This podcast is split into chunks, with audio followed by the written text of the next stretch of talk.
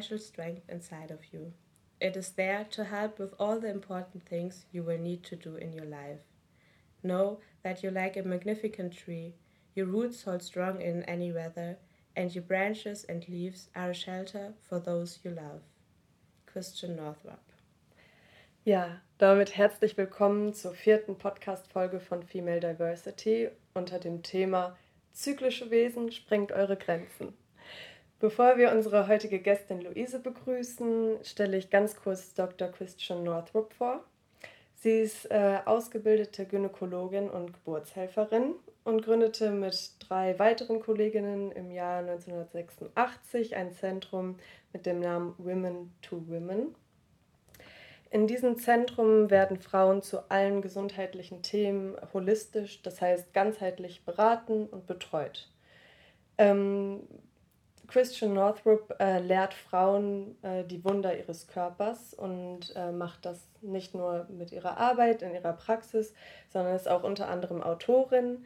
Eines ihrer bekanntesten Bücher ähm, ist das Buch mit dem Titel Frauenkörper, Frauenweisheit. Mit diesem Buch ähm, verfolgt sie das Ziel, Frauen die Weisheit und Symbolkraft von äh, Körperprozessen verständlich zu machen das fängt bei äh, der Menstruation an und geht hin bis zur Menopause, zu den Wechseljahren. Ähm, für die äh, jüngeren äh, weiblichen Wesen unter uns hat sie das äh, Buch Beautiful Girl geschrieben. Ähm, Celebrate the Wonders of Your Body. Und äh, mit diesem Buch möchte sie junge Mädchen, ähm, jungen Mädchen zeigen, welch ein Wunder ihr Körper ist und dass jeder Körper ähm, perfekt ist, so wie er ist. Und aus diesem Buch kommt auch, also stammt das Zitat vom Anfang. 2020 ist das internationale Jahr der Hebammen und Pflegenden, weil es der 200. Geburtstag von Florence Nightingale ist.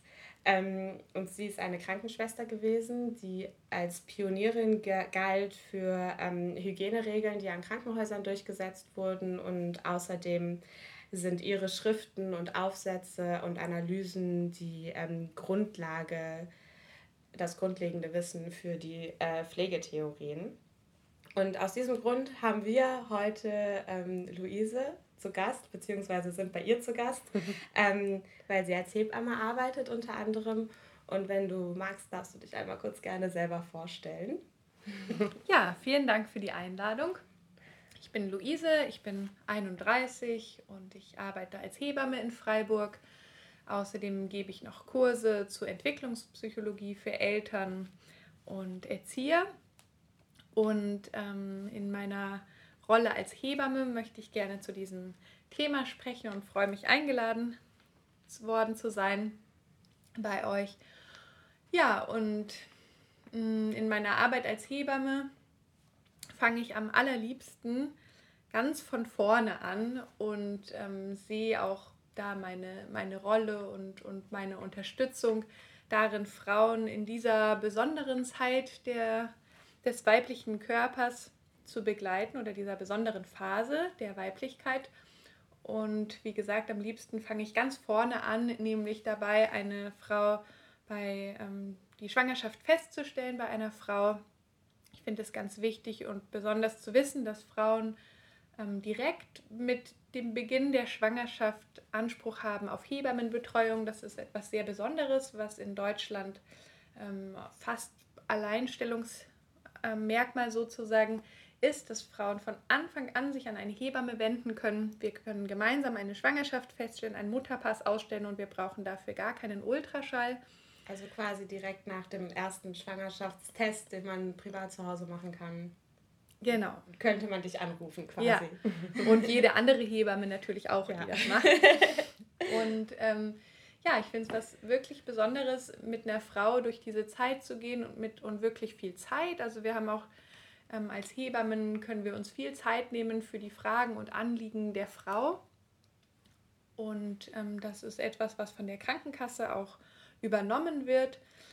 Ja, und diese, dieses erste Gespräch zu führen und dabei zunächst mal auf den Ultraschall zu verzichten, finde ich etwas, Besonderes, ähm, weil es die Möglichkeit gibt für die Frau viel mehr in ihren Körper selber reinspüren zu können und weniger diese Situation zu haben, sozusagen von mhm. einer Expertin im Außen mit der Schwangerschaft konfrontiert zu werden. Mit so was Faktischem ja.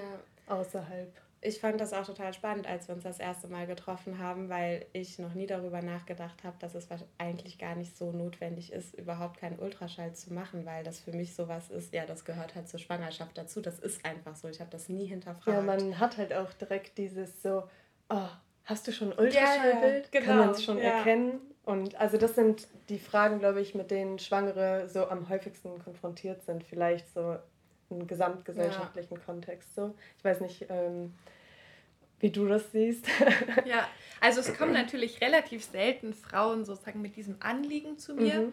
Manchmal gibt es die Gelegenheit über ein Gespräch am Telefon, wenn ich frage, ob es schon einen Termin bei der Ärztin gab, ähm, dass wir dann darauf zu sprechen kommen, dass es gar nicht unbedingt nötig ist. Also ich will auch gar nicht sagen, dass ein Ultraschall jetzt grund grundsätzlich schlecht ist, nur dass man sich überlegen kann, ob man den jetzt unbedingt braucht und unbedingt anwendet und vor allem so früh anwendet. Ne? Also in Deutschland ist es inzwischen schon oft so, weil Frauen ja sehr früh einen Test machen, dass sie auch sehr früh einen Ultraschall bekommen.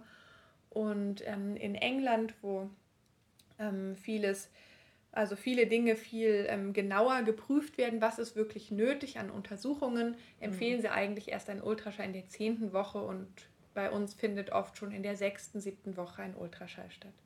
Ein weiterer Vorteil ist eben, natürlich dieser frühe Kontakt seiner Hebamme und damit auch, also dadurch, dass es auch einen gewissen Mangel an Hebammen, Betreuungskapazitäten ja. gibt, also nicht so sehr an Hebammen, aber daran, wie, wie viel sie arbeiten, ist natürlich der Vorteil, je früher man sich meldet, desto größer ist die Wahrscheinlichkeit, auch eine Hebamme zu finden. Ja.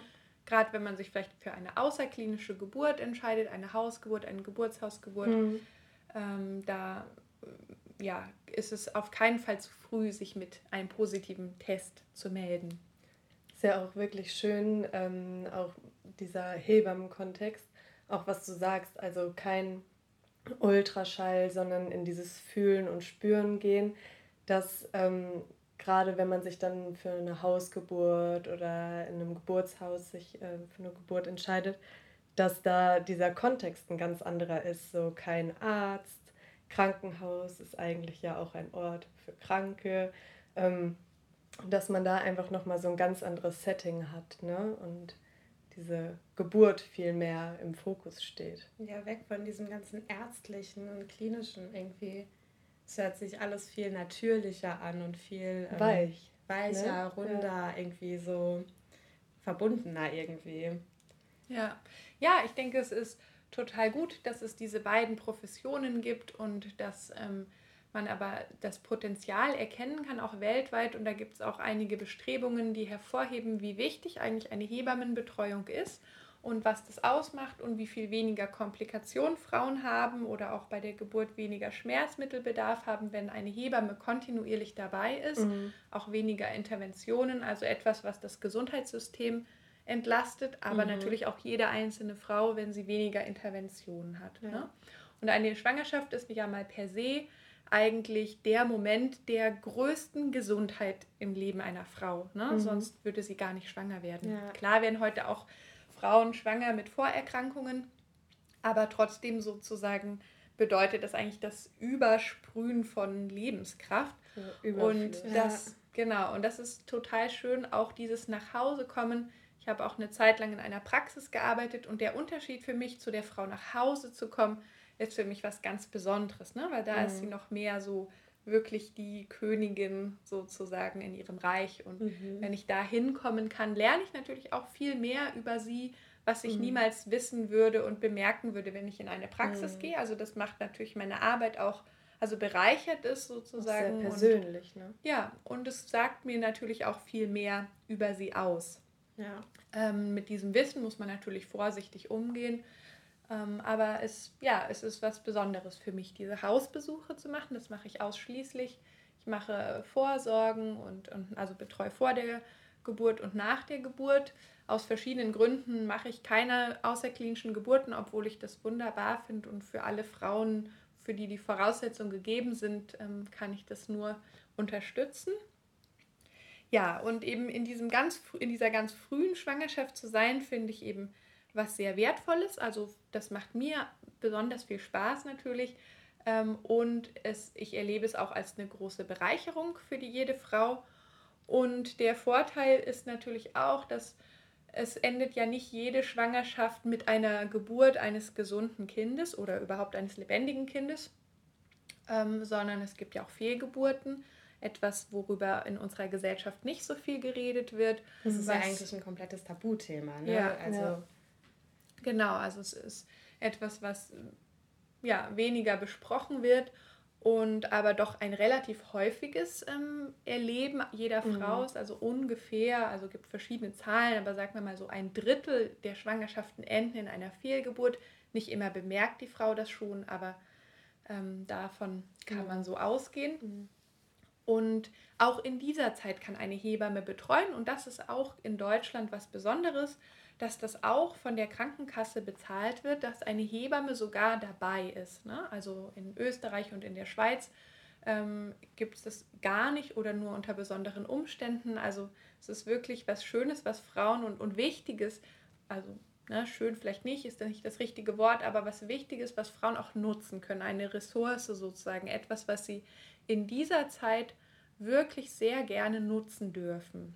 Ja, du hast ja auch unglaublich viel Wissen rund um das ganze Thema, auch was du gerade angesprochen hast, dass Fehlgeburten halt viel häufiger sind, als man es erwartet, wenn man nicht wirklich mit diesem Thema so eine enge Connection hat. So, ne? Ähm, und dass da einfach, ähm, das hattest du letztens auch im Vorgespräch gesagt, dass äh, dir das so viel Freude bereitet, Frauen an ihre eigenen Fähigkeiten zu erinnern und äh, darauf aufmerksam zu machen. Und das ist ja auch gerade in der Arbeit, die du dann machst, auch wenn eine Fehlgeburt vonstatten ja. geht, dann die Frau zu bestärken, zu sagen, hey, das ist ähm, gar auch nicht, was ja, was ist, ist was Natürliches. Und ähm, dein Körper ist nicht, äh, wie sagen, kaputt krank, oder krank oder so, sondern es ist einfach Teil des Lebens und ähm, genau, dass das einfach so, ähm, dass da einfach so ein Zugang zu einem viel größeren Wissen ist, was du dann hast. Ja. ja, vor allem, weil du ja auch gesagt hast, das fand ich auch voll schön in dem Vorgespräch, dass Schwangerschaft wie ein Programm ist, worauf der Körper sich erstmal einstellen muss. Und ich finde, das ist total, das erstmal zu realisieren auch. Ja, klar muss sich mein Körper darauf einstellen. Das ist ja ein total großer Einschnitt. Ähm, und dass du dabei irgendwie dabei sein kannst, die Frauen dort unterstützen kannst, ähm, ihnen zu zeigen, zu was sie eigentlich fähig sind oder zu was wir fähig sind. Mhm. Ähm, und das ist ja auch irgendwie Leben schenken, auch wenn es nicht immer unbedingt in, im Leben dann endet, wie bei Fehlgeburten oder so. Aber ja, dass du äh, einfach einen schönen Weg bereiten willst für die Frauen, dass sie gut ins Leben reinfinden, ob jetzt äh, mit, mit einer Schwangerschaft mit einem lebendigen Kind oder einer Fehlgeburt, das ist ja beides ein großer Einschnitt, der, der dich danach verändert und du danach ja eine andere bist.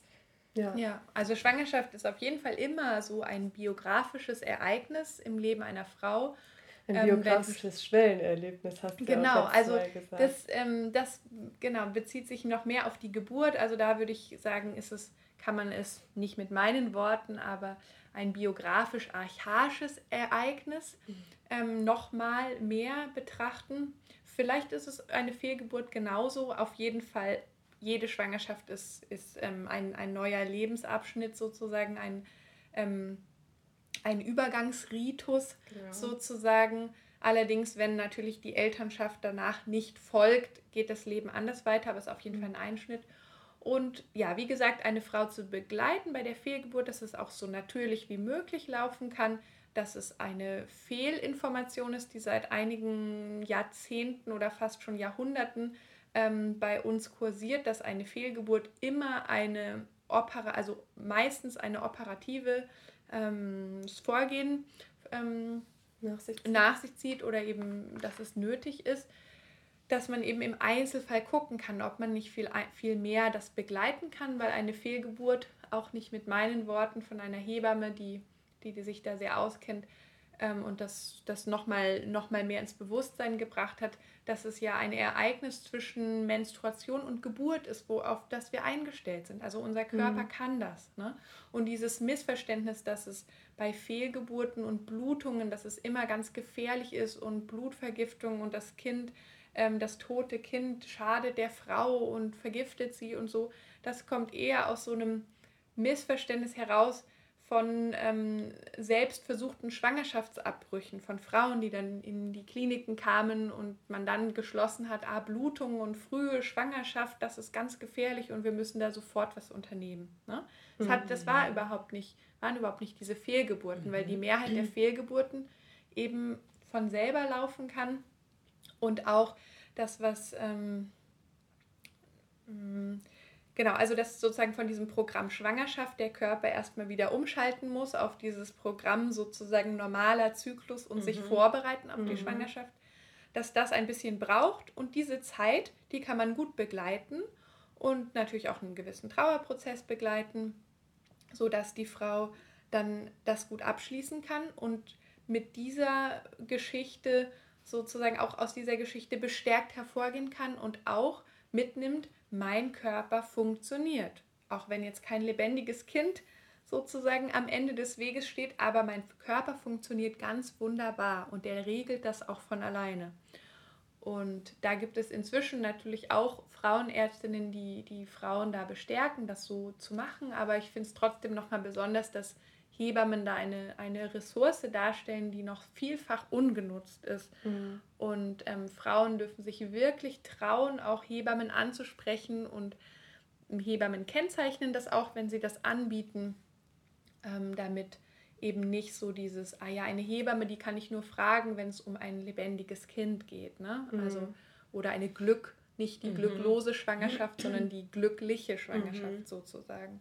Ja, also das ist mir eben ein besonderes Anliegen in meiner Arbeit ähm, und ich erlebe diese Betreuungen als besonders befriedigend sozusagen für mich und für die Frau, weil ich merke, ah ja, da ist auch wie eine Lücke gefüllt mhm. sozusagen.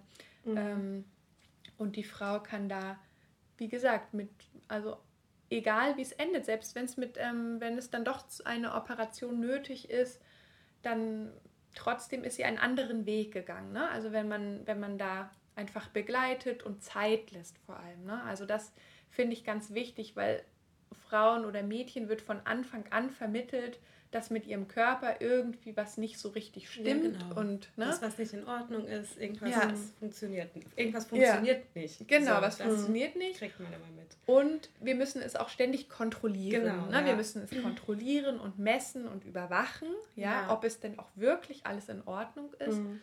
Und ja, und das prägt natürlich auch. Ja. Und dabei würden wir wahrscheinlich selber merken, wenn irgendwas wirklich nicht in Ordnung ist genau. und wirklich was im Argen liegen würde. Ne? Ja. Also eine Frau bekommt auch selbst, wenn sie in ihrem Leben vielleicht gar nicht so Zugang hatte, aber mit der Schwangerschaft erlebe ich so wie so ein besonderes Geschenk nochmal, sich zu erinnern, quasi an ihre Intuition und auch ein Stückchen an ihre Herzensweisheit sozusagen, weil ich immer wieder, oder es gibt immer wieder Geschichten, wo Frauen auch eben, wenn dann wirklich was nicht in Ordnung war, wenn sie darauf hören und sagen, also irgendwie stimmt was nicht, ich weiß nicht genau was, man kann es nicht genau erklären, und dann findet man auch später was, auch wenn man vielleicht das erst noch nicht sieht. Ne? Also, und eine Frau bringt in der Schwangerschaft eine unglaubliche Motivation mit, was zu verändern, sich vielleicht gesünder zu ernähren, mhm. sich zu bewegen. Ähm, du meintest ja vor allem auch, auch aufzuhören zu rauchen oder so, was auch ja. immer sie dann tut. Ne? Ja. Also das ähm, und das ähm, ist als Hebamme kann man viel leichter sozusagen auch diese Ressourcen da stärken und sie darauf aufmerksam machen und ja, dass sie eben da ähm, in, in guter Hoffnung sein kann. Das ist so ein bisschen ein, alte, ein altes Wort oder ein alter Ausdruck für schwanger sein, ne? in guter Hoffnung ja. sein. Mhm. Und das ähm, beinhaltet für mich aber auch ein Stück weit sozusagen noch nicht alles zu wissen und dass es auch irgendwie gut ist, nicht alles zu wissen. Mhm. Ja. ja, dass man sich auch äh, überraschen lässt und dass es ja auch seinen Grund hat, dass es kein Fenster eingebaut ist im Bauch, wo man ständig reingucken kann, ne? Mhm. sondern dass es durchaus, ja, ja, dass durchaus ist auch ein Geheimnis bleiben soll oder darf. Ne? Ja. Mhm. Und, das, und das erlebe ich auch immer wieder in meiner Arbeit als Hebamme, aber auch ähm, das ist so mein grundlegender Ansatz in der Entwicklungspsychologie, dass man viel mehr so eine gewisse Demut auch entwickelt vor der Natur und vor Dingen, wie sie sich dann doch noch, ähm, wie sie sich doch noch fügen. Ne? Und als Beispiel, jetzt gerade, weil ich bei diesem Fehlgeburtsthema, was mir so ein besonderes Anliegen ist, ähm, hab, gibt es schon mehrere Fälle davon, dass, es, dass Frauen erlebt haben, dass im Ultraschall keine Herztöne zu sehen waren, auch wiederholt. Mhm. Und auch es weitere Zeichen gab, sogar dass das Schwangerschaftshormon sinkt, aber dass trotzdem das Kind gelebt hat. Ne? Und, ähm, und wenn diese Frauen dem Rat der Ärzte gefolgt werden, die jetzt die Schwangerschaft zu beenden, ähm, dann wär, würde ihr Kind jetzt nicht leben. Ne? Ähm, also dass, dass wir auch ein Stück weit Demut entwickeln, mhm. sozusagen, dass nicht alles, was wir sehen, auch so stimmt. Oder was ne? messbar ja. ist. Oder ja. was messbar ist, ja. genau. Und da komme ich ein bisschen drauf, dass, und das ist für mich auch was sehr Weibliches oder ein sehr weiblicher Blick, dass unsere Wissenschaft ist ja sehr empirisch geprägt, mhm, ne? dass wir mhm. immer nur schauen, was sehen wir und das nehmen wir als wahr an. Ja? Welche Zahlen bekommen wir aus diesen Studien? Genau, und letztlich, ne, traue keiner Studie, die du nicht selbst gefälscht hast, sage ich. ähm, aber so, dass das total wichtig ist und das nehme ich, nehme ich aus der Entwicklungspsychologie. Also ich mache ähm, habe bei dem Gordon Neufeld in Kanada ähm, diese Kurse also genommen und, und gebe sie auch zum Teil weiter. Und von ihm kam diese Idee, wie wichtig es ist, dass wir auch diese alchemistische Sichtweise mhm. wieder reinnehmen. Und für mich ist das eine total weibliche Sichtweise auf die Dinge. Und es geht nicht nur darum, das eine oder das andere, sondern beides. Ne? Ja. Dass wir beide Blickwinkel ähm, einbeziehen. Ne? Dass wir dieses eine, was sehe ich, ja, und dann aber auch, was fehlt hier? Ja. Was fehlt hier, mhm. damit das Metall zu Gold wird, sozusagen? Was fehlt, damit es gut ist? Ja. Und das ist ja auch eine ganz intuitive Frage, die, die, ähm, die manche Ärzte vielleicht auch immer noch stellen, aber was früher noch verbreiteter war, so dieses, was fehlt ihnen denn? Ne? Mhm, was fehlt ihnen ja. denn, dass sie wieder ganz werden können, ja. sozusagen? Das ist irgendwie ein viel schönerer Blick, sozusagen. Total. Ja. Ähm, also Medizin hat ja auch ja. eigentlich, da steckt ja auch das Wort Medi drin, also Mitte. Und ein Arzt war ja auch früher eigentlich nur jemand, der dir geholfen hat, wieder in deine Mitte zu finden. Weil wenn du irgendwas hattest, war okay, warum bist du gerade nicht in deiner Mitte? Und ja. das dann herauszufinden, gemeinsam. Und der dich dann begleitet in dem Prozess, der dir nicht sagt, was du zu tun hast oder so, er kann dir einfach eine Hilfe, eine Stütze äh, bieten in deinem Prozess. Ja. ja. Ja, das ist auch schön, das Wort, ähm, auf Eng das englische Wort für Hebamme ist Midwife und das heißt mit der Frau sein. Ja. Ne? Also, dass ich auch, natürlich habe ich als Hebamme meine bestimmten ähm, Vorstellungen und Ideale, aber trotzdem ähm, soll ich ja den, den Weg mit der Frau begleiten und ihren Weg begleiten und, ähm, und dass ich eben was anbiete und wenn sie sich dann trotzdem für was anderes entscheidet, dass ich auch weiter gehe und weiter mhm. Ne? Ja. Ne? Und sie darin unterstütze, indem ich darf sicherlich zum Ausdruck bringen, was, ähm, was sozusagen ich für den, den natürlichsten Weg oder wie der natürliche Weg mhm. wäre und welche Vorteile das hat. Ne? Mhm.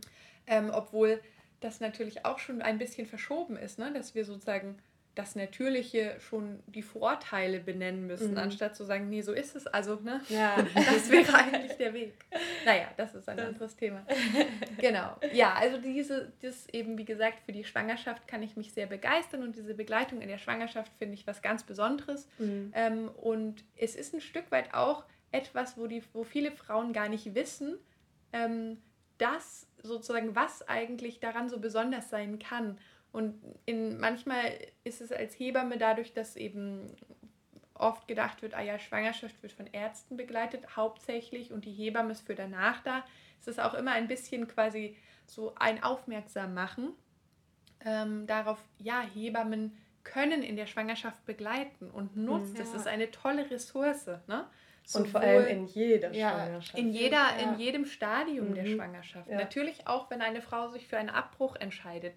Das hatte ich jetzt so noch nie, aber ähm, doch, mich hat mal eine Frau eben gefragt oder die genau kontaktiert, sozusagen, wo es um einen Abbruch ging. Dann haben wir darüber gesprochen, eben wie sind die Möglichkeiten und mhm. wo muss sie sich hinwenden und so. Und letztlich hat sie sich aber dann für das Kind entschieden. Ne? Mhm. Ne? Also es war mhm. dann schon ein kleiner Konflikt in mir. Aber natürlich begleite ich das ja auch ja, und das soll ja auch einfach sein. Die individuelle ja? Entscheidungsfindung. Genau. Ja. ja. Das ist ja, total wichtig. Ne? Wenn sie mhm. jetzt vielleicht irgendwie nur zu einer Beratungsstelle gegangen wäre oder so, wäre Genau, wäre die Entscheidung vielleicht anders genau. gewesen. Ne? Aber auch interessant, wie du sie dann quasi auch in ihrer Weiblichkeit bestärkst. Mhm. Genau so, wie sie sie fühlen. Ja. Und nicht ja. wie du sie siehst genau. oder jemand anderes, sondern halt so, okay, du kommst zu mir und ich nehme dich an. Ja, so, so, wie du bist. Wie du bist und genau. ich kann dir gerne helfen, ich kann dir etwas aus meiner äh, Perspektive eröffnen und dann schaust du, was du daraus machst ja. helfen, ja. die eigene Weiblichkeit zu finden, zu spüren, zu ja. fühlen. So. Ja. ja, und dafür ist eine Schwangerschaft, ne, egal in welchem Stadium, eine wunderbare Gelegenheit sozusagen. Und eher, also natürlich gelingt es mir sicherlich nicht immer, aber immer wieder hoffentlich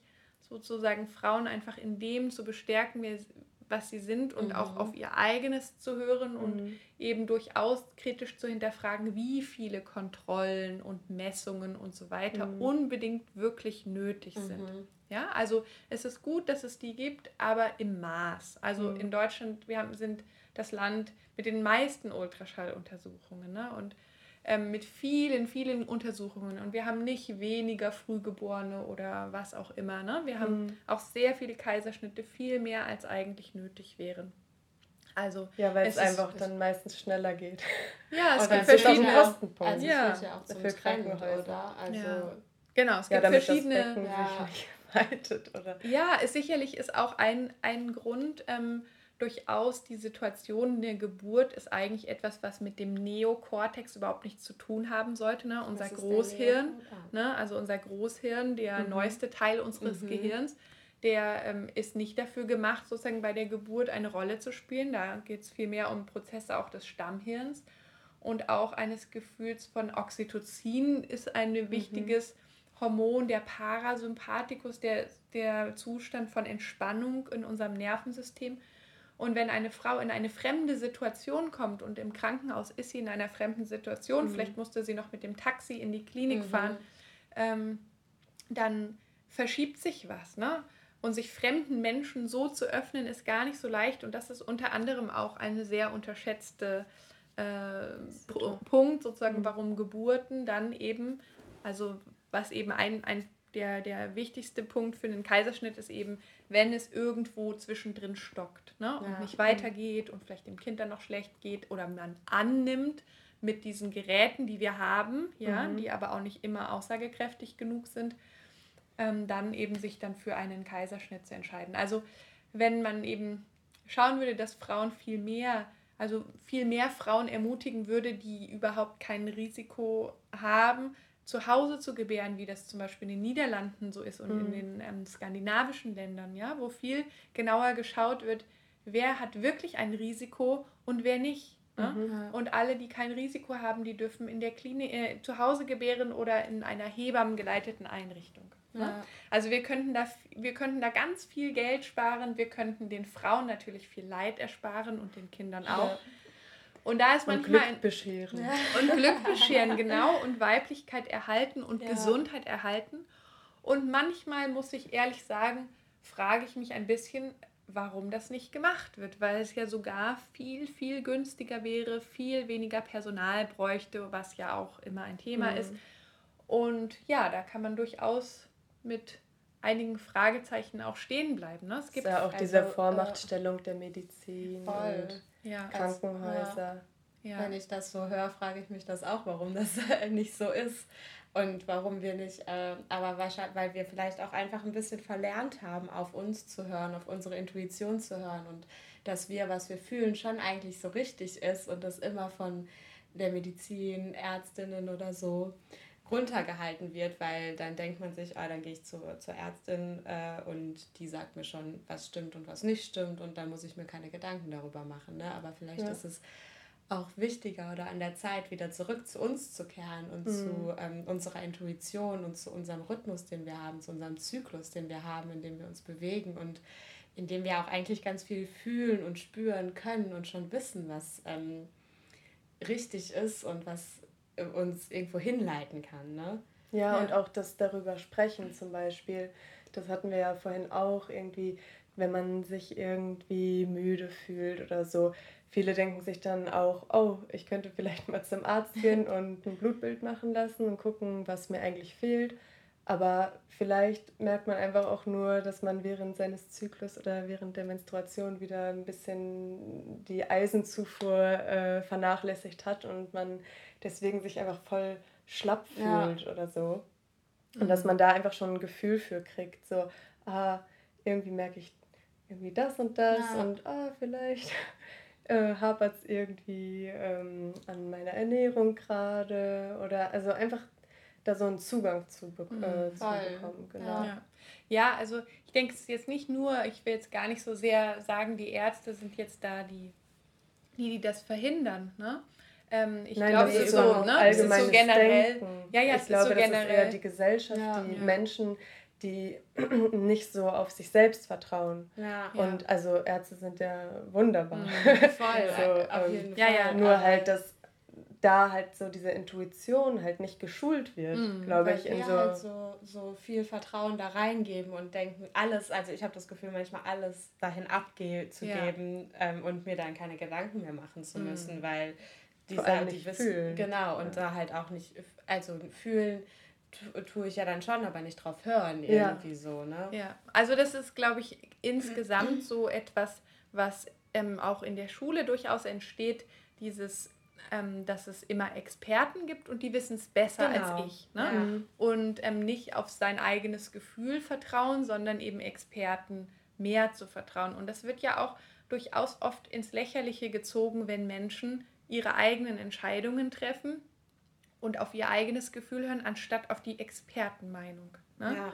Und ja, also das ich ähm, habe ja so einen Hintergrund mit, mit ähm, freiem Lernen. Also meine letzten Jahre bin ich nicht zur Schule gegangen und habe das Abitur so mit einer Schulfremdenprüfung gemacht.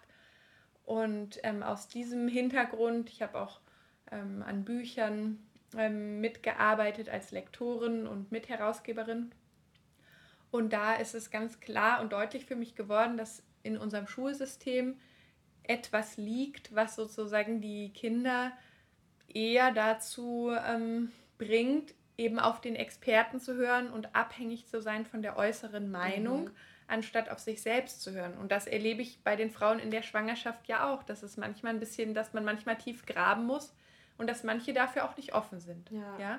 Und ich merke, ähm, am, am meisten Freude macht es mir natürlich mit denen, wo ich das Gefühl habe, da gibt es eine Resonanz und mhm. das passt gut. Mhm. Und natürlich begleite ich auch die anderen, die zu mir kommen ähm, aber da, wie gesagt, finde ich, haben Hebammen was Besonderes zu geben. Und genau, dann können wir ja mal den Bogen weiterfassen, wie es weitergeht. Wie gesagt, bei der Geburt bin ich jetzt nicht dabei. Das wäre ein, ein ganz großes anderes Thema. Mhm. Und im Wochenbett ist es natürlich einfach, also auch eine andere Art von Weiblichkeit, ne? dass, dass sozusagen die Ernährung des Kindes jetzt nicht mehr im Bauch stattfindet, über die mhm. Nabelschnur, so wo es uns so ein Stück weit geschenkt wird, ne, sondern ein bisschen aktiver, idealerweise natürlich, wenn man sein Kind stillt. Aber eine gute Beziehung ist natürlich auch möglich, wenn es aus bestimmten Gründen nicht geht zu mhm. stillen. Ja. Und da, ähm, das ist auf jeden Fall mir ein ganz wichtiges Anliegen in der Zeit nach der Geburt, also in dieser Wochenbettzeit, ähm, das Kind, also die, die Beziehung zu fördern. Und das ist ja auch mein, ein, mein anderer Schwerpunkt, wo ich auch dieses, diese Sicht, ähm, diese entwicklungspsychologische Sicht, wo es auch viel mehr und was für mich auch durchaus eine weibliche Sicht ist auf Entwicklung, eben, dass die Dinge sich in ihrer eigenen Weise entwickeln. Das mhm. ist jetzt nicht von einer Frau, aber von Rilke ein schönes, äh, den ich sehr mag. Ähm, ein schönes Gedicht sozusagen, wo er oder Auszüge aus Briefen sind es vielmehr, ne, dass die Dinge ihre eigene stille Entwicklung brauchen, die, die ähm, nicht gedrängt werden darf und so, die alles ist austragen und dann gebären und so weiter und mhm. wir reifen wie ein Baum, der seine Äste nicht drängt und so weiter. Also ein, in diesem über die Geduld findet man dieses. Und das ähm, ist sowohl als Hebamme insbesondere natürlich bei der Geburt, aber auch ähm, davor und danach ein, ja, eine ganz wichtige Maxime, dieses geduldig sein und erstmal beobachten und schauen und erstmal sozusagen annehmen, dass es schon richtig so ist, dass es seine Gründe gibt für diese Entwicklung. Mhm. Das dann auch für ja. sich erkunden, ne? Ja. Also ganz individuell, anstatt so dieses ähm, was andere so sagen, was eigentlich normal wäre ja. und irgendwie von außen vorgeben, wie es zu sein hat. Ja, ja, ich merke auch manchmal, wenn ich vielleicht ähm, doch zu viele Ratschläge gegeben habe und dann komme ich wieder und dann sagt eine Frau, ah, plötzlich funktioniert es und ich habe mal gar nichts gemacht sozusagen. Ja. Und ich bestärke das ja auch und das denke ich dann, okay, ich habe hoffentlich genug vermittelt, okay, ich habe hier was zu geben, aber vielleicht findet ihr auch einen ganz anderen Weg. Mhm, ne? ja. Mhm. und so alles Angebot. mal genau ja. und, und alles mal über Bord werfen und, und sozusagen mal gar keine Regeln befolgen kann manchmal auch total viel helfen. Ne? heilsam sein. Ja. Voll, total. ja. Ja. ja, naja, also jedenfalls ähm, finde ich es schön, dass ich in meiner Arbeit so diesem Weiblichen irgendwie auch dienen kann. Und ähm, ja. ja.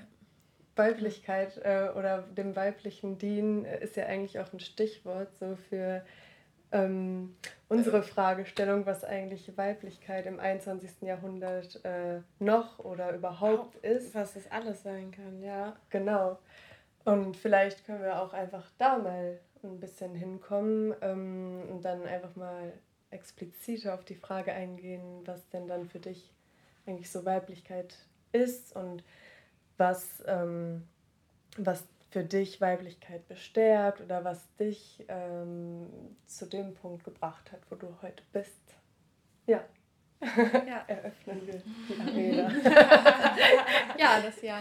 Die Arena ziehen, ja. Genau, durchaus dann, dann mehr so meine persönliche Geschichte, was mir als allererstes einfällt. Ich, ich glaube, ich, ähm, also ich habe schon relativ früh meine Periode bekommen mit elf, wo ich noch mhm. sehr überrascht und überfordert davon war, wo ich mir so ein Buch auch gewünscht hätte oder dieses, dieses Bild von diesem Beautiful Girl, wo dieses Buch gefällt mir so besonders gut, weil es auf eine ganz feine, ganz subtile Weise so dem Mädchen etwas ein was Schönes vermittelt. Ne? Also es sind auch wunderschöne Bilder mhm. da drin. Und in der deutschen Übersetzung kommt es leider nicht so raus. Das ist viel mehr Text und dadurch viel verkopfter. Mhm. Also ich mag es. wird ja dann auch wieder viel mehr ja, vorgegeben. Genau, ja, es ist wirklich viel feiner und subtiler und da klingt nur was an, was dann irgendwann sich entfalten kann. Sowas hätte, wäre irgendwie schön gewesen. Ähm, ja, Aber also umso schöner für die nachfolgenden Generationen oder die, die, die jetzt gerade da sind, dass es dieses Buch gibt. Ja, ja genau. Auf jeden Fall. Ja. Also die englische Version kann ich am meisten empfehlen. ja. ja, da war auch, stand ja auch dieses schöne Zitat drin, uh, think of your body like a magical, magical garden. Ja, genau. Und uh, das ist wahrscheinlich das Gefühl, was du auch mhm. beschrieben hast, mit dem du gerne groß geworden wärst. Ne? Ja. Das, ähm, genau, also dieses das vielleicht ähm, am Anfang so mit der Periode, das ist für mich auch so ein wichtiges Thema. Ähm, ich habe mal vier Semester europäische Ethnologie studiert in Freiburg und ich fand sehr schön die Arbeiten von Sabine Zinn-Thomas über die Periode, die einfach so, so ähm, zum Denken anregt. Manchmal können ja, können ja Menschen, indem sie etwas sichtbar machen, ähm, also oder mit, mit der Sprache sozusagen. Unsere mhm. Sprache ähm, lenkt auch unsere Gedanken und ähm, die dann Sachen auf den Punkt bringen, wo man so denkt, ah, genau so ist es, aber ich konnte es noch nie so ausdrücken. Mhm, ne? ja. Und das ist auch in dieser Entwicklungspsychologiearbeit was, was mich total begeistert und beeindruckt, wie viele von diesen Dingen es gibt, sozusagen, ah, genau so ist es, genau so mhm. ist es. Ne? Mhm. Ähm, ja, und jedenfalls ihre Arbeiten so zu der Periode oder was sie mir da eröffnet hat, war etwas, was mir auch schon irgendwie klar war, aber was ich nie so ausdrücken konnte, dass eben die Periode auch so sehr ähm, stief, äh, wahrscheinlich eher stiefkindlich sozusagen behandelt wird. Ne? Mhm. Ne? Mhm. Ähm, was man ganz sehr verstecken muss. Ne? Also alle Werbung geht in die Richtung. Ne? Man muss es verstecken. Es man ist alles ja. in der Werbung, sind alle, haben weiße Kleider an und ähm, rennen in wehenden, mit wehenden Haaren über die Wiese und schlafen in weißen Laken, ja, wo man doch weiß und jede Frau, die ihre Periode hat, weiß, also weiß ist überhaupt nicht die Farbe der Periode. Im Gegenteil. Auf ne? Fall, ja. Und das versaut ist, man sich genau. einfach nur. Vielleicht stimmt. muss es auch nicht unbedingt schwarz sein. Aber blau ähm, ist von der Wirkung nicht. der Farbe. Ne? Rot vielleicht wäre was Bestärkendes, wenn man so jetzt ja. an diese Farbkraft glaubt. Vor allem, ähm, was du gerade gesagt hast mit blau. dem Blauen. Ja, blau äh, ist es auch nicht. Weil die ähm, Farbe des Periodenbluts ja genau. auch immer blau dargestellt ja, in der Werbung, wird, ne? ja genau, ja. deshalb so. meinte ich das auch. Und es, es, ist ja total absurd, dass wir absolut. noch nicht mal im Fernsehen, also dass wir noch nicht mal das Blut auf einer Binde, noch nicht mal, wenn es äh, irgendwie künstlich hergestellt worden wäre, nicht ja. mal das können wir ertragen. Genau. Es, es sind eigentlich nur Farbpixel auf dem ja. Computer, die hergestellt ja. werden. Ja, du könntest ja auch Ketchup nehmen, aber. Genau, es ist irgendwie sehr äh, steril, mhm. wird es gemacht. Und ähm, als es mal vor ein paar Jahren eine englische Firma ähm, so einen Spot gemacht hat mit rotem Blut, ne, mit, mhm. ne, mit irgendwie rot gefärbtem, dann gab es einen Aufschrei, ne, dass es irgendwie anstößig ist oder so. Ja. Genau, also jedenfalls diese Ideen, dass man eben das verstecken muss und so und ähm, dass man das hemmt sehen dich halt darf. auch genau. in dem, wie du deine ja. Weiblichkeit auslebst. Ja, natürlich. Ja. Weil das so schambehaftet genau, ist. Genau, das ist ja auch was, worüber man, also ich musste lernen, über mhm. meine Periode zu sprechen. Ja. Ganz normal, als wäre, also als wäre es was ganz Normales. Man kann die Anführungszeichen ja. gerade nicht sehen, die ja. aber als wäre also es als was so Normales zu behandeln und ähm, manchmal habe ich das immer noch, dass ich äh, mir halt denke so, oh, kann ich das jetzt sagen, weil jetzt sind alle meine Mitbewohner irgendwie hier oder so und dann denke ich mir, warum eigentlich nicht? Jeder Mensch weiß, dass ich irgendwann alle drei Wochen im Schnitt meine Tage habe, dann kann mm. ich das doch auch ganz genau so artikulieren und genauso damit umgehen. Und wenn ich Unterleibsschmerzen habe und ich schlechte Laune deswegen habe, dann darf das auch jeder wissen, dass das wegen meiner Periode gerade ist. Mm. Ja. So. ja. Ich fand das bei mir ähm, ganz schön. Ich war früher halt ähm, Leistungsschwimmerin und habe auch relativ spät erst meine Tage bekommen. Und da war das schon so was Normales und dadurch, dass wir so viel im Kontakt mit Wasser waren und im Team, äh, männlich und weiblich, es war alles durchmischt. Mein Trainer war auch ein Mann und ähm, da wurde das ganz offen kommuniziert. Das war ein echt schöner Einstieg für ja, mich, voll. weil es einfach natürlich auch Thema dann war irgendwie beim Training, oh ja, heute geht's ja. nicht, weil der OB fängt nicht alles auf äh, und es ist einfach unangenehm oder ich bin heute nicht so leistungsfähig oder ich komme heute auch einfach mal nicht zum Training. Und es war einfach völlig okay. Also ähm, es war auch ein offenes Gespräch mit dem Trainer, der war auch schon äh, relativ alt, aber der war auch jahrelang Sportlehrer und es war einfach sehr, sehr normal. Aber ähm, dadurch, dass ich so einen Einstieg hatte, habe ich dann auch erst nach und nach in Gesprächen mit Freundinnen und anderen Frauen gemerkt, dass dieses offene Thema gar nicht so offen ist, wie ich das äh, erlebt habe. Mhm. Und das fand ich ähm, schon irgendwie schockierend. Es so. ist schockierend. Ich finde es auch immer noch schockierend, ja. wenn äh, Leute irgendwie peinlich berührt sind oder so, mhm. wenn das in der Öffentlichkeit zur Sprache kommt. Oder ja. wenn ähm, zum Beispiel auch Männer nichts darüber hören wollen oder so, ne? Ja, also, das ist eklig. Äh, geh damit weg oder, mhm. äh, oder, also. Ja. Dass das immer so als unrein ja. irgendwie gilt. Also, mhm. was heißt immer, aber manchmal ja. verhäuft. Ja. Ja, und das dann Obwohl es ja ein Reinigungsprozess des Körpers mm, auch ja, ist. Richtig, so. richtig. Es wird ja, ja wo, neu gebildet. Wo durchaus auch, wenn Frauen in die Wechseljahre kommen, auch merken, sozusagen, ah, diese Reinigungsfunktion, die fehlt ihnen dann. Ne? Und dann sind sie auch vielleicht durchaus anfälliger für Krankheiten. Ne? Mhm. Und das ist sicher auch ein Grund, warum Frauen länger leben ne? als Männer im Schnitt weil sie diese Möglichkeit eben jeden Monat haben. Ja, es wird so viel rausgeschwemmt. Ja, ja. Genau, also das, das fand ich eben besonders auch den Umgang natürlich mit so den, den, den äh, Produkten, die man dafür nutzen kann. Also ich habe mit 18 glücklicherweise eben genug Frauen gekannt, die mir dann von einem Moon Cup erzählt haben, von dieser Menstruationstasse, ja. die man damals noch in England direkt importieren musste und sich zusammenschließen, um die äh, Versandkosten dann zu teilen und so. Und jetzt äh, auch voll schön, was für eine ja, Gruppe eigentlich ja. dadurch entsteht. Ne? Ja. So ein gemeinsames ähm, Interesse an ähm, so einer Menstruationstasse. so ein Rudel auf einmal von Frauen. Irgendwie schön genau. gerade das Bild. ja, und, ähm, na, und jetzt gibt es das bei DM für 9 Euro und es ist irgendwie ziemlich normal geworden. Ne? Mhm. Ähm, ja, und dass eben Frauen auch das Wissen fehlt, was das eben macht, so ein, so ein Tampon, was die Vaginalschleimhaut austrocknet ja. und ja durchaus auch ähm, Krankheiten verursachen kann und so.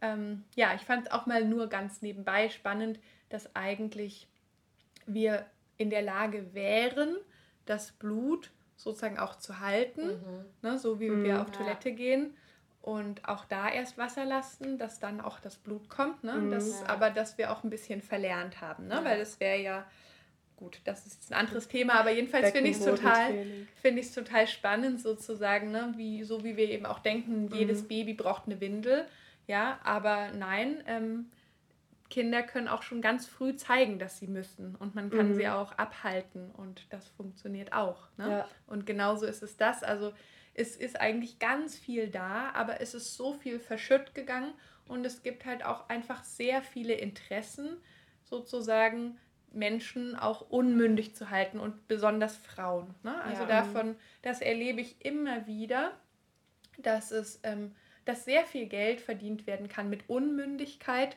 und das betrifft ganz besonders und genau und das be betrifft ganz besonders Frauen in all ihren Lebensphasen sozusagen und irgendwie ist es mir auch so ein Anliegen da und deshalb ja finde ich es auch nett mhm. euren Titel mit dem sprengt eure Grenzen also ist jetzt nicht mein Ausdruck aber es passt trotzdem ähm, dieses dass wir uns wirklich bewusst werden wie stark wir eigentlich sind und ähm, wenn Frauen wirklich hervortreten würden und Weiblichkeit wieder in den Platz bekommt, der, den es mhm. eigentlich verdient hätte, dann würde unsere Welt ganz anders aussehen und wir würden Probleme einfach so anders lösen. Ich erlebe immer wieder, ähm, wenn es so weibliche Themen gibt und ich dann höre, wie sozusagen Männer darauf wie Männer darauf schauen, wo man einfach denkt, nur den Kopf schütteln kann und mhm. denken kann, also wie kann man sozusagen, das mhm. kann nur ein Mann, kann sich sowas ausdenken, ja? ja. Das erlebe ich gerade als Hebamme ähm, in Bezug auf Schwangerschaft und Geburt und Stillen und Wochenbett und so weiter, erlebe ich das natürlich ganz besonders oft, ne? Ja. ja. Und das, äh, ja, deshalb finde ich es auch total schön dass, und, und gut durchaus, dass ähm, Hebammen auch in die Wissenschaft gehen und gleichzeitig finde ich es schade, dass man ähm, sozusagen das Natürliche so verteidigen muss und mhm. so überzeugen muss, sozusagen mit den Methoden der anderen ähm, zu überzeugen, dass das eigentlich das Normale ist. Ne? Mhm, ne? Also, mhm. dass sozusagen ja. es einen Rechtfertigungsdruck gibt für das Natürliche. Das ja. macht mhm. mich auch immer wieder ein bisschen ohnmächtig und sprachlos und total schade, dass das so ist. Ja, und nochmal zu dem Weiblichkeit was es für mich bedeutet. Also ich habe mal mit, ich glaube, ungefähr 16, 17 oder ich weiß nicht mehr ganz genau, wie alt ich war, eine Familienaufstellung gemacht und da habe ich gemerkt, das hat mir einen großen Schub gegeben zu dem Thema Weiblichkeit und auch wie ich mich kleide und wie ich mich zeige und wie Weiblichkeit irgendwie so ähm, ja für mich mh, mm, eine also dass es dass es eine Rolle spielt und dass es mhm. mir wichtig ist und dass ich es schön finde sozusagen auch mich weiblich zu zeigen und nicht was zu verbergen. Mhm. So, ja. Genau. Ja. schön.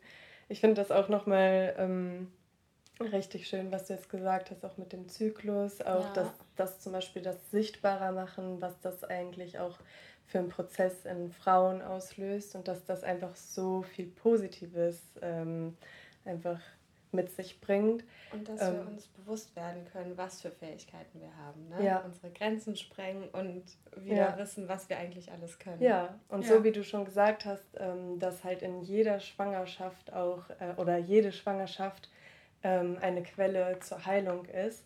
Ähm, kann man da halt auch nochmal so ähm, irgendwie sagen, was den Zyklus, den ähm, weiblichen Zyklus angeht und die Menstruation und so, das birgt ja auch einfach super viel ähm, Heilungsmöglichkeiten. Nur dadurch, dass man dann öfter irgendwie dann in die Uni muss oder irgendwie arbeiten muss und dann sich doch mal Ibuprofen ja. eher ähm, einverleibt, als auf seinen Körper zu hören und zu sagen, oh, heute bleibe ich vielleicht einfach zu Hause, mache mir einen Tee und höre mir ein Hörbuch in meinem Bett ja. an, ähm, dass sich das alles so ein bisschen verschiebt und dass da einfach diese, diese große Quelle der Heilung irgendwie so ein bisschen im Verborgenen noch liegt. Und mhm. ich hoffe einfach so sehr, dass ähm, dem Ganzen einfach viel mehr Raum in Zukunft irgendwie gegeben wird und bereitet Voll. wird. Und dass wir uns vielleicht nicht äh, einem ungesunden kapitalistischen System anpassen müssen und ja. nicht in diesem funktionieren müssen, ja. ähm, weil wir das einfach gar nicht können. Ja. Ähm, sondern dass wir vielleicht einfach uns bewusst werden, wenn wir alle zurück zu dem kehren, was wir können und zu dem, was wir zu, zu dem, wo wir fähig zu sind, ähm, dass wir dann vielleicht auch in einer ganz anderen schöneren Welt leben könnten, mhm. mit der wir alle in Einklang leben können ja. und wo wir uns nicht äh, äh, uns unnatürlich aus unserem Rhythmus rausbewegen müssen ja. irgendwie und uns zwingen müssen und uns irgendwie aufputschen müssen, mhm. um in diesem Kreislauf zu funktionieren. In der Patriarchat genau. zu funktionieren. ich habe probiert, es zu vermeiden. Ich habe es ausgesprochen. Ja, ja ich darf es ja benennen. Ja, das man stimmt. sollte es auch benennen. Man sollte das Kind beim Namen nennen. Ja, ja. definitiv. Ja, also ich glaube auch, dass dieses Zyklische wirklich was Besonderes ist und dass, also Männer haben das sicherlich auch, aber es ist vielleicht nicht so deutlich. Ne? Mhm. Ja. Und dass es eigentlich viel mehr das Wesen sozusagen des Menschen und insbesondere natürlich der Frau. Und das ist jetzt betrifft ja nicht nur den Zyklus und die Menstruation, sondern ja auch Schwangerschaft und Geburt und die Zeit mit einem Kind. Mhm. Und dass ich es total schade finde, dass in, ähm, in dieser Emanzipation und in sowas Feministischem durchaus auch verloren geht, sozusagen anzuerkennen, dass, mhm. dass es Zeit, dass es dass das, ähm, die, das Leben einer Frau eben zyklisch verläuft und dass es Zeiten gibt, wo es mehr Rückzug braucht. Und dann gibt es aber Zeiten, wo was Unglaubliches entstehen kann, was mhm. niemals mhm. sozusagen, ne, also was sozusagen so viel Kraft braucht oder was wir gar nicht erzeugen können. Anders, das ist auch ne? eigentlich das, was du ähm, vorhin genannt hattest vom Rilke. So dieses, diese Geduld, dass etwas ja. entstehen kann und dann kann genau, es nach außen treiben. Mhm. Genau. So. Und dass es, dass es diesen Rückzug auch braucht. Ich meine, das ist ja in unserer Kultur eigentlich auch verankert, dieses, die Idee vom Sonntag, die Idee vom Sabbat und die Idee mhm. vom Ausruhen und dass ja. es Zeiten braucht, wo wir, es gibt Zeiten zum, zum Wachsen und es gibt Zeiten zum Ernten ja. und so. Und das mhm. ist total verloren gegangen und das ist auch durchaus das, was eigentlich, woran uns jede Frau sozusagen jederzeit immer wieder erinnern kann. Ne?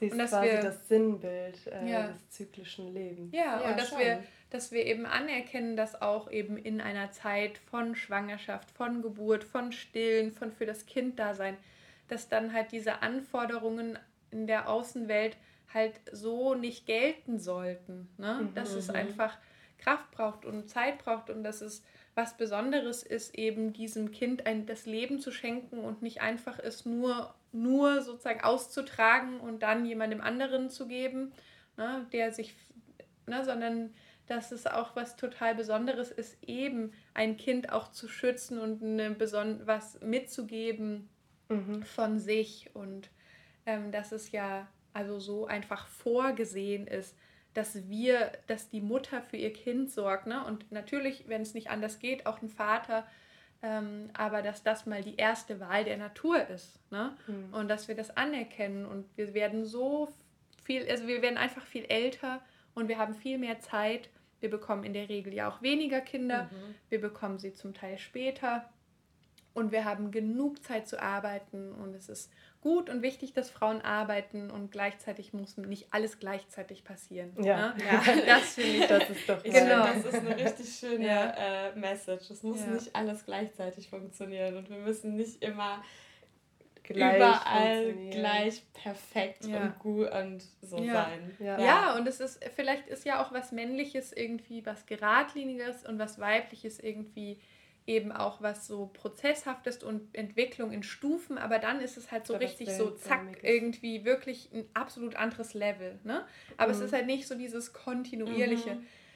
Und ähm, ich finde auch total schön das Bild ähm, von ähm, was uns vermittelt wird über die Empfängnis, ne, über die Befruchtung, dass uns immer erzählt wird, ja, der schnellste und stärkste und Samen, der erste, der macht das Rennen, ne? Ja, ähm, sozusagen, ne? höher, weiter, schneller. Ja. Aber in Wirklichkeit ist es vielmehr so, da gibt es eine Eizelle und die Samenzellen, die ähm, gehen sozusagen, sind rein sich wie eine Krone sozusagen um die, um die Eizelle und die gehen sozusagen in einen Resonanzprozess und irgendwann nach ein paar Stunden sozusagen mhm. macht die auf und dann kommt eins rein oder zwei oder drei, ne?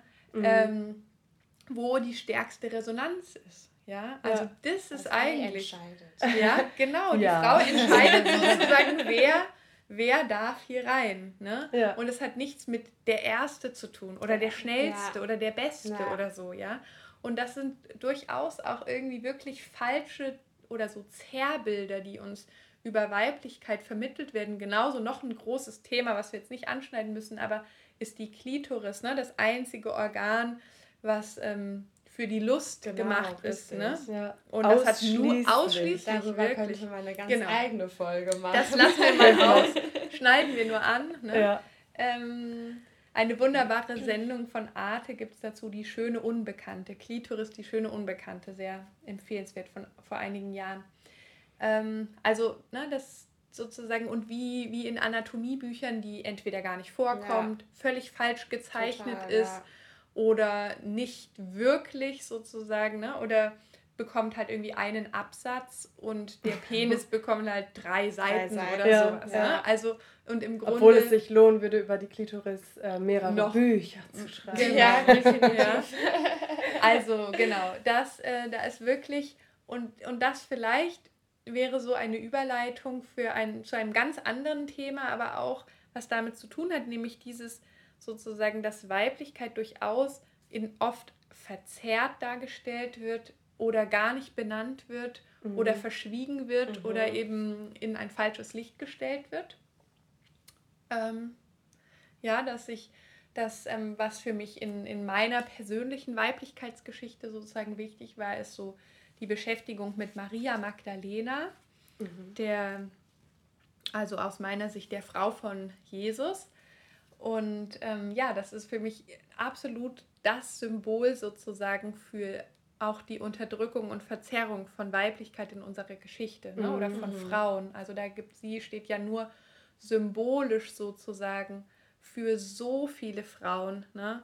die, die, die wir gar nicht, die einfach ne? marginalisiert genau. Genau, die einfach nicht ähm, benannt wurden und die ähm, aber eine sehr, sehr wichtige Funktion ja. hatten, was genau. man ja genau. daran sieht, dass sie ständig dabei ist und sie genau. als ständige Begleiterin von Jesus beschrieben wird, ja. aber halt keine weitere Funktion hat in der, in der Bibel, so wie wir es kennen, ja. was dann aber ja historisch nicht korrekt sein kann, weil sonst äh, wär, würde sie ja nicht ständig erwähnt werden und wäre nicht ständig so nah bei ihm gewesen. Genau, mhm. ja. Also das ähm, fand ich ganz schön und da habe ich verschiedene Sachen mir angeschaut. Einmal so Romane von einer Kathleen McGowan, ähm, die mir sehr gut gefallen haben zu diesem Thema. Und dann bin ich immer wieder auf Sachen gestoßen, wie sozusagen auch durch Kunst, also in, in dieser Sicht sozusagen, dass immer wieder verborgen wurde oder verborgene Botschaften uns gezeigt ja. wurden, dass sie auch die, ähm, die Geburt der Venus mhm. von Botticelli interpretiert als die Ankunft von Maria Magdalena in Frankreich. Ne? Mhm Und sowas gefällt mir total gut, sozusagen mhm. sowas so zu entschlüsseln und dass auch Kunst und Schönheit und so was, ne, was Wichtiges ist, was uns als Menschen berührt und bewegt und ne, was ähm, also diese Geschichte dieser Frau gefällt mir total gut und ich glaube auf gar keinen Fall, dass sie eine Sünderin war, der Dämonen ausgetrieben werden mussten oder gar eine Hure oder so. Wie sie ja sondern, tatsächlich oft dargestellt wird. Ne? Genau. Ne? Und was ja auch der Konsens der katholischen Kirche so ein bisschen ja. ist. Ne? Also ja. so wird sie ja dargestellt. Also sie wurde in den letzten Jahren ein bisschen rehabilitiert und es gab ja auch einen großen Film über sie und sie wurde jetzt, ihr Jahrestag kommt der bald, der 20. Juli. Juli genau. genau ähm, ein wichtiger Tag und sie wurde jetzt als Apostelin der Apostel auch sozusagen rehabilitiert. Aber diese Rolle, selbst eine sehr feministische, befreundete Theologin, also Pfarrerin, wollte, also sie das, kann das nicht so sehen. Aber für mich ist total klar, sie war die Frau von Jesus, sie kam mhm. aus einer reichen Familie und sie war vermutlich Maria, kann man viel mehr sozusagen, wir wundern uns immer, warum so viele Marias in der, in der Christusgeschichte vorkommen. Ja, dass Maria vielmehr ein Titel war für weibliche eingeweihte ja. Priesterinnen. Ja? ja. Und das ist so schade, ist, dass dieses, dieser wichtige Teil fehlt und immer nur die Jungfrau und die unbefleckte und reine Maria sozusagen gezeigt wird und nicht mhm. die im Leben stehende junge vor Leben sprühende Maria Magdalena, die aus meiner Sicht auch Kinder hatte. auch ja. lustvoll. Ja, durchaus. Richtig, ja? aber das äh, wurde ja mit der Prostituierten äh, genau. abgestempelt. Ja, aber auch direkt wieder negativ. Ja, genau, so in die Richtung. Ne? und, genau.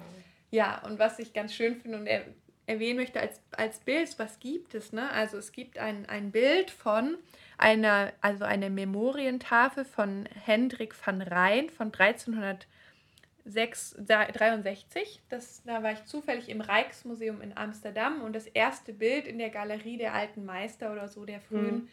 war ein, ein, ein Bild der Kreuzigung, wo eine Maria Magdalena steht, die schwanger ist oder sagen wir eine Frau, ne, in Rot gezeichnet, mhm. als, so wird sie immer dargestellt.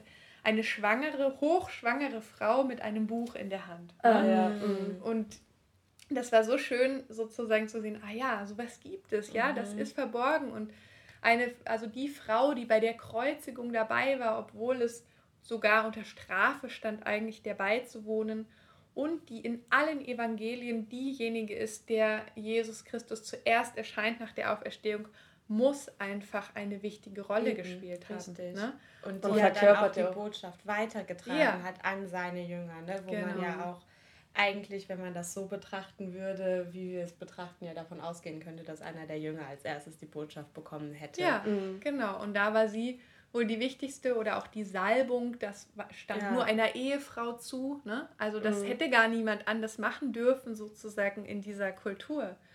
Ja, und also mein, mein äh, Gottesbild und mein, mein Verständnis vom Christentum ist viel weiter als jede Kirche. Ne? Ich bin auch aus der Kirche ausgetreten, aber für mich ist es total inspirierend sozusagen, mhm. mich mit dieser weiblichen Energie sozusagen zu verbinden. Mhm. Und, und obwohl ich mir so wünsche, merke ich auch, dass es mir schwerfällt, dieses Bild zu haben, weil ich ja so viele Jahre immer mit einem anderen Bild gefüttert wurde, ja, sozusagen. Ja. ja. Ist ja so omnipräsent. Der, ja. Gott. Gott. Ja, genau. Und dieses, dieses, so ein Bild von, von einer fürsorglichen, weiblichen Kraft, die uns unterstützen kann, und uns mütterlich und schwesterlich ja. und so weiter, ne, das, das fehlt. Und dazu fehlt mir auch noch, noch eins äh, ganz kurz ein, wie, wie sozusagen, also das ist dieses eine, das, das aus dem vollen Schöpfen von Weiblichkeit, aber natürlich auch die alte, weise Frau, die, die als Hexe dann immer abgestempelt wird und immer so auftaucht, dass in diesem total bekannten Bild ähm, von ähm, Klimt, die Mutter, die ihr Kind küsst, mhm. ne? Mhm. das ist ja, ne? Mhm. oder die ihr Kind so schützt, ähm, da ist eigentlich, wenn man genau hinguckt, daneben liegt eine alte Frau mit langen weißen Haaren, mhm. das immer mhm. ausgeschnitten wird, ja. weil es halt nicht so schön ist und nicht zu dieser Harmonie und dem perfekten goldenen, rosanen Rosen passt, was mhm. ja was Wunderschönes mhm. ist, ne? Aber das gehört auch dazu. Richtig, ne? ja. Und da merkt man immer wieder, ah ja, unser wird Bild wird geprägt. Es kommt, genau, ja. so wie es halt passt. Genau. Ja. Es wird immer, ähm, also uns wird zum Teil auch, also ich bin mir ganz sicher, in unserer Geschichte fehlen so viele, also es fehlt einfach sowieso generell die weibliche Perspektive. Es passiert, Definitiv, ja. fehlt die Perspektive der, der Armen, der Unterdrückten, der Minderheiten und ja. so weiter, auch, alles klar. Ne? Ähm, und es werden ja, also einfach so viele Dinge verzerrt dargestellt und so wichtig, uns wieder auf die Suche zu machen, auf das, was eigentlich fehlt. Und da kommen wir ja auch ein Stück weit wieder zurück zu diesem Herzen, vielleicht, dass wir mit dem Herzen spüren können, ah, irgendwie fehlt da was. Ne? Und dann können wir uns auf die Suche machen mhm. und mit unserem Verstand sozusagen dann auch eben kombinieren und Sachen finden. Und dann sehe ich, gehe ich in das Rijksmuseum und sehe dieses Bild und denke, ach, die absolute Bestätigung. Ja, 1363, ja, war das klar, dass da Maria Magdalena schwanger mit einem Buch ist und auch gepredigt hat. Ja, ja. ja aber für dieses äh, individuelle Erkunden und das sich wirklich verbinden mit etwas ganz archaischem, weiblichen, das bedarf halt auch wirklich so diese Grenzen, die einem von außen, von der Gesellschaft irgendwie auferlegt werden, die wirklich zu sprengen. Ja, auf jeden Fall. Und das ja. ist halt auch Arbeit und Mühe ja. und mhm. energieraubend ja. und kräftezerrend. Ja. Manchmal hat man vielleicht Aber auch keinen Bock. Es gibt dabei. auch ähm, mutige Vorbilder, Auf wie Maria Magdalena zum Beispiel. ja. Und ja, ja ich mhm. glaube, ähm, das ist auf jeden Fall richtig ermutigend und inspirierend, solche Vorbilder zu haben. Ja, Vorbilder sind was total Wichtiges und Inspirierendes und haben mir total geholfen auf meinem Weg. Und gleichzeitig glaube ich, dass aber auch wenn wir nur die Sehnsucht in uns haben und mhm. merken, irgendwie fehlt was und über irgendwas wurde nicht geredet, mhm. sozusagen, dann werden wir auch ne, uns auf diesen Weg machen und das finden. Und ich glaube, es eine, ja, es, es lohnt sich total, auf diese Entdeckungsreise zu gehen, sozusagen rauszufinden, was fehlt und sich viel mehr mit seinem Herzen zu verbinden und auch das ein Stück weit vielleicht sogar zu verteidigen und zu sagen, nee, es ist mir ganz wichtig, auf mein Herz zu hören und auf das zu hören, was meine Intuition sagt und eben anzunehmen, eine Frau zu sein und weiblich zu sein und damit ein zyklisches Wesen zu sein und, und sozusagen anders zu funktionieren und dazu ja. Und da vielleicht zum Beispiel gar nicht zu sagen, was fehlt, sondern was ist schon da ja. und was kann ich nur nicht nutzen. Worauf mhm. kann ich nicht ja. zugreifen. Ja, voll. Genau. So können sich wir da einfach in die Reise in sich selbst zu machen. Ja, unsere Grenzen sprengen, um zurück zum Herz zu kommen und auf das zu hören und unseren Zyklus und unsere Intuition. Das ist doch mal das Wort zum Sonntag. Zum Sonntag und zum Abschluss. genau. Schön, ähm, Luise, dass wir beide sein konnten und dass du uns so viel über deine Berufung erzählt hast. und genau, auch schön, dass ihr uns wieder zugehört habt. Und euch äh, uns eure Zeit geschenkt habt. Wir freuen uns, wenn ihr euch diesen Podcast anhört und auch, äh, wenn ihr beim nächsten wieder dabei sein werdet.